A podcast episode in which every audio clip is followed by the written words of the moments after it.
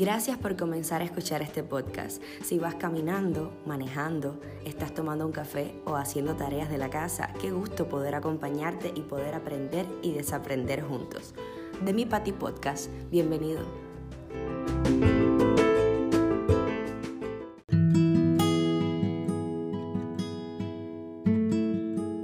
Bienvenidos y bienvenidas a este podcast que es de mi Pati con muchísimo amor. Estoy muy contenta de poder volver a grabar episodios para ustedes y decirles que ya culminamos la primera temporada del podcast con los primeros 11 capítulos. La temporada fue titulada Creciendo hacia adentro y luego ahora con este vamos a darle inicio a la nueva temporada que se llamará Conociéndome. Y bueno, no puedo estar más contenta porque hoy les traigo un tema que para mí resultó muy interesante vamos a estar conversando acerca del efecto placebo. Vamos a responder algunas preguntas, por ejemplo, ¿por qué hace efecto? si será o no un truco de la mente, qué poder tiene el placebo frente a los cambios de nuestro cerebro, qué otros efectos también existen y qué papel juegan las creencias limitantes y positivas en estos efectos. Seguramente has oído hablar del efecto placebo, pero bueno, ¿sabes el impacto que puede tener en nuestro cerebro? ¿Conoces el poder de tu mente?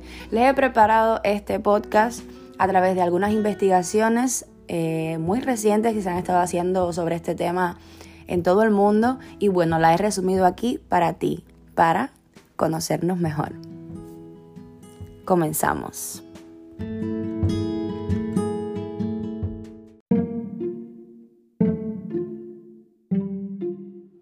Primero, hablemos del origen del concepto placebo. Contarles que hace 200 años, el doctor británico John Haygarth publicó un estudio sobre la capacidad de curación de métodos sin ningún valor terapéutico. El estudio se llamó Of the Imagination as a Cause and a Cure of Disorders of the Body de la imaginación como la causa y la cura de los desórdenes del cuerpo. Este concepto acabó denominándose el efecto placebo y desde entonces se ha empleado como una herramienta de control para poder estudiar la eficacia de miles y miles de fármacos y de tratamientos.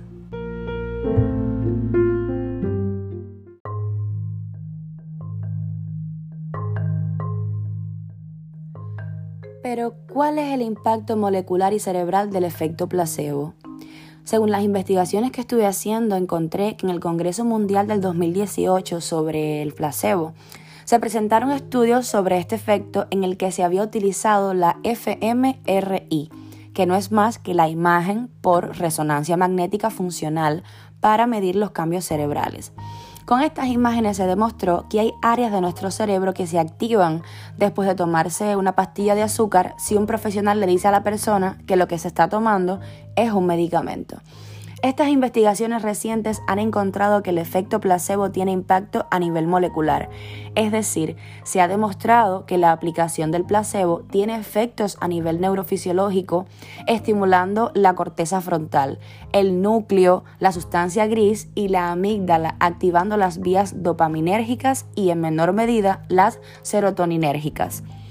¿Qué quiere decir que se activen estas áreas en nuestro cerebro? Porque sinceramente cuando yo leí estos términos dije, perdón, no entiendo nada. Bueno, en conclusión, esta activación cerebral provoca en el organismo una sensación de recompensa y relajación que coincide con la mejoría percibida por las personas que sí han tomado el tratamiento verdadero. Bueno, estos avances son muy interesantes para la ciencia y también para la terapia porque yo creo que permiten ver cuán importante puede llegar a ser la mente ¿no? en el cambio de percepción sobre la manera en la que vivimos. También las neurociencias están aportando muchos estudios con respecto al efecto placebo por ejemplo, el sesgo cognitivo es un mecanismo que favorece la interpretación de la realidad confundiendo al cerebro para que cure más rápidamente al organismo. La mente actúa en las mismas vías neuronales que lo hace un analgésico, por ejemplo, produciendo la secreción de opioides endógenos. Lo dije bien, para todos mis amigos médicos, ¿eh? rectifiquen ahí. Por lo tanto, el analgésico produce el mismo efecto que el placebo ante la recuperación. Nuestra mente tiene el poder de acompañarnos a recuperar la salud y creo que deberíamos de, aprovecharnos de eso en el buen sentido de la palabra.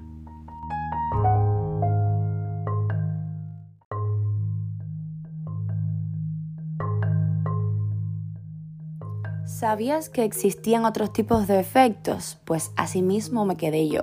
Existen otros, está el nocebo, el lesebo y el pigmalión. El efecto placebo es el más conocido, pero existen otros tipos que, bueno, que también como estos que se producen y que creo que después de conocerlos tenemos que tenerlos en cuenta a la hora de comprender cómo actúa nuestra mente. Primero hablemos del efecto nocebo. Este efecto es aquel en el que podemos pensar que algo inocuo nos va a hacer daño y realmente lo hace. Es la otra cara del efecto placebo. Este efecto se da cuando se tienen expectativas muy elevadas depositadas en un tratamiento. Puede ser, por ejemplo, un medicamento, una operación, una cirugía, una terapia, etc. Y no ves que haya ninguna mejoría. En algún punto se puede agravar el estado porque existe un fuerte sufrimiento sobre el resultado. Según estuve investigando, a nivel hormonal el cuerpo segrega más cortisol porque hay más miedo y por lo tanto el cuerpo se desequilibra. En la Universidad de Michigan estudiaron los beneficios y las ventajas del impacto que tiene el efecto placebo y el efecto nocebo. Descubrieron que cuando la persona experimenta una sensación de beneficio o recompensa, activa el núcleo secretando dopamina. La dopamina produce un fuerte alivio y es un estimulante natural que nos hace sentir motivación. Además tiene un efecto analgésico y por lo tanto produce alivio en el organismo. Se refuerza aquí la creencia positiva. Bueno, también puede suceder que por el contrario, cuando sentimos que nos hemos equivocado con el tratamiento o que el cuerpo no responde y no va a encontrar una solución a futuro, ¿no? O que, por ejemplo, la persona siente que está dentro de las estadísticas negativas en este conflicto de diagnóstico y pronóstico. Eh, están también los pensamientos, te invade el miedo, el, el estrés, el enfado. Entonces van a actuar produciendo un aumento de cortisol en sangre y ahí aparece de nuevo la enfermedad.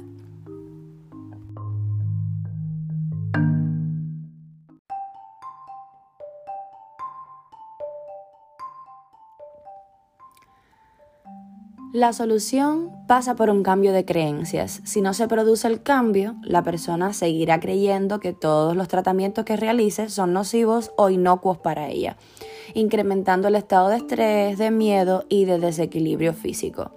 Las creencias, las creencias, qué palabrita esa, ¿verdad? Las creencias afectan directamente la realidad que construimos y van estrechamente ligadas a conducta y rendimiento. Sabemos que las creencias limitantes no solo imposibilitan avanzar en la vida, sino que también tienen un impacto en las generaciones venideras y transgeneracionales. Es cierto que pueden existir condicionantes externos que estén afectando a la persona, pero a ver, siempre hemos de empezar por desbloquear nuestra mente y nuestras creencias. Cuando quieras hacer algo primero, piensa en cuáles son tus expectativas, cuál es tu fe, cuál es tu necesidad.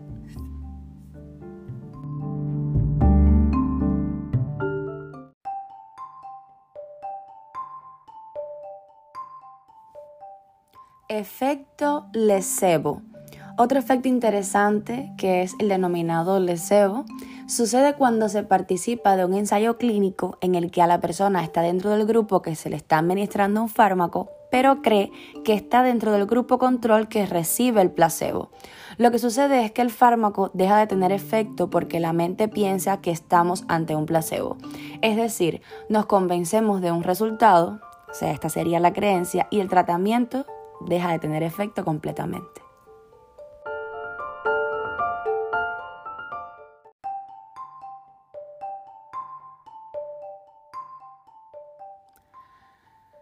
Bueno, solo nos quedaría hablar del efecto Pigmalión, y este efecto consiste en cómo influye en el otro creer en sus capacidades y posibilidades de lograr sus objetivos. O sea, al creer en otros o que otra persona crea en nuestras posibilidades, se van a potenciar nuestras posibilidades de logro.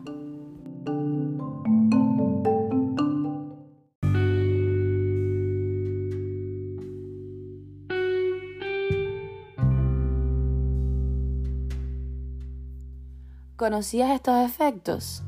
¿Te ha sucedido alguna vez alguno de ellos? ¿Eres consciente del impacto tan grande que tienen tus creencias? Para acabar, te propongo un ejercicio muy sencillo para trabajar con nuestras creencias. Verás el poder que tienes de cambiar el resultado. Te invito a que apliques en la totalidad de situaciones de tu vida el efecto placebo. Primero cierra los ojos y conecta con tu cuerpo.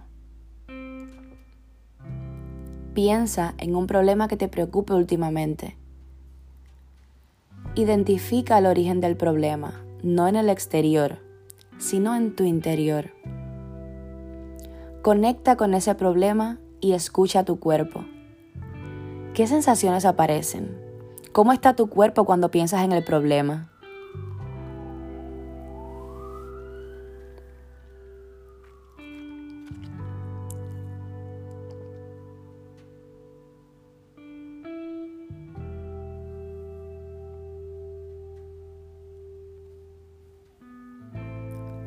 Conecta con ese problema y escucha a tu cuerpo. ¿Qué sensaciones aparecen? ¿Cómo está tu cuerpo cuando piensas en el problema? ¿Qué pensamientos te invaden? Ahora te voy a pedir que sueltes el resultado. Confía en tus capacidades y la solución que aparecerá será la más adecuada. Para soltar, te voy a pedir que te repitas varias veces. Tengo en mí todos los recursos confío plenamente en el resultado. Tengo en mí todos los recursos, confío plenamente en el resultado. Déjate sentir cada vez que digas esta frase y chequea tus sensaciones. ¿Qué cambia en ti? Permite que poco a poco se transforme lo que vas sintiendo. Cuando sientas que se produce un cambio interno, imagina cómo el problema se va alejando poco a poco hasta desaparecer. Vuelve a chequear cómo te sientes y abre los ojos. Vuelve al momento presente confiando en ti. Tu cerebro está a tu servicio y cuanto más confíes, antes lo vas a conseguir. Un abrazo súper apretado. Nos vemos el próximo miércoles.